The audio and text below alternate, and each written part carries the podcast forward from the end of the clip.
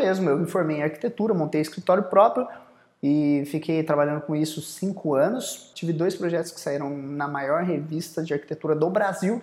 Eu fazia um bom trabalho, eu tinha um, uma quantidade até boa de clientes, até o mercado literalmente saturar na região.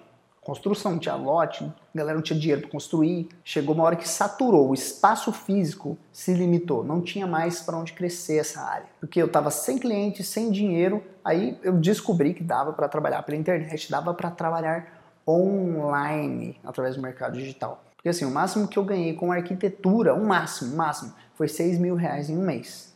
Um mês só, cinco anos de formado. Mas somente no ano de 2019 eu tive um faturamento de 3 milhões de reais.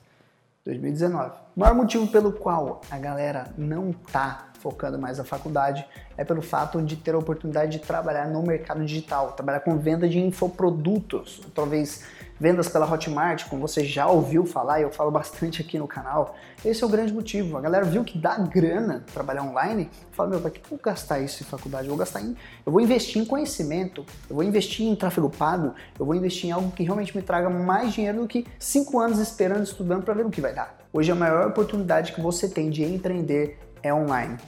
Sem esqueminhas, sem precisar pagar o aluguel de um local físico e sem precisar comprar produtos para revender, estocar e ficar ali parado.